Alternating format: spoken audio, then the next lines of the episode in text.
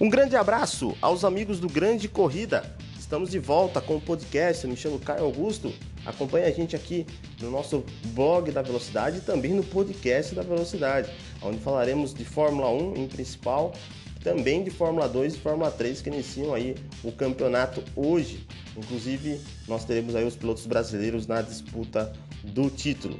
Mas vamos falar primeiramente de Fórmula 1, onde nos treinos livres, tanto de sexta quanto de sábado, nós tivemos Ferrari e Red Bull muito fortes, com Verstappen cravando tempos, né? Uh, principalmente na última sessão, tivemos Verstappen cravando aí a melhor volta, com Pérez na segunda posição. Porém, em determinados momentos do treino, a Ferrari esteve muito forte, esteve aí, né, baixando tempos. Vamos aguardar, vamos aguardar aí, quem sabe, uma pole position da Ferrari.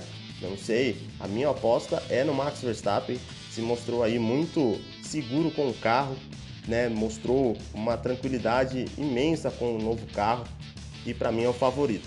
Agora, das equipes que parecem que estão aí decepcionando um pouco, eu acho que Mercedes e McLaren estarão um passo atrás nesse momento do campeonato.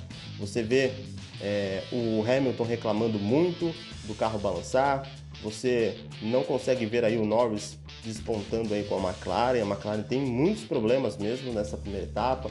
Já teve o Ricardo fora dos testes no final da última sessão. Então teremos, para mim, na minha opinião, Red Bull e Ferrari nas primeiras filas.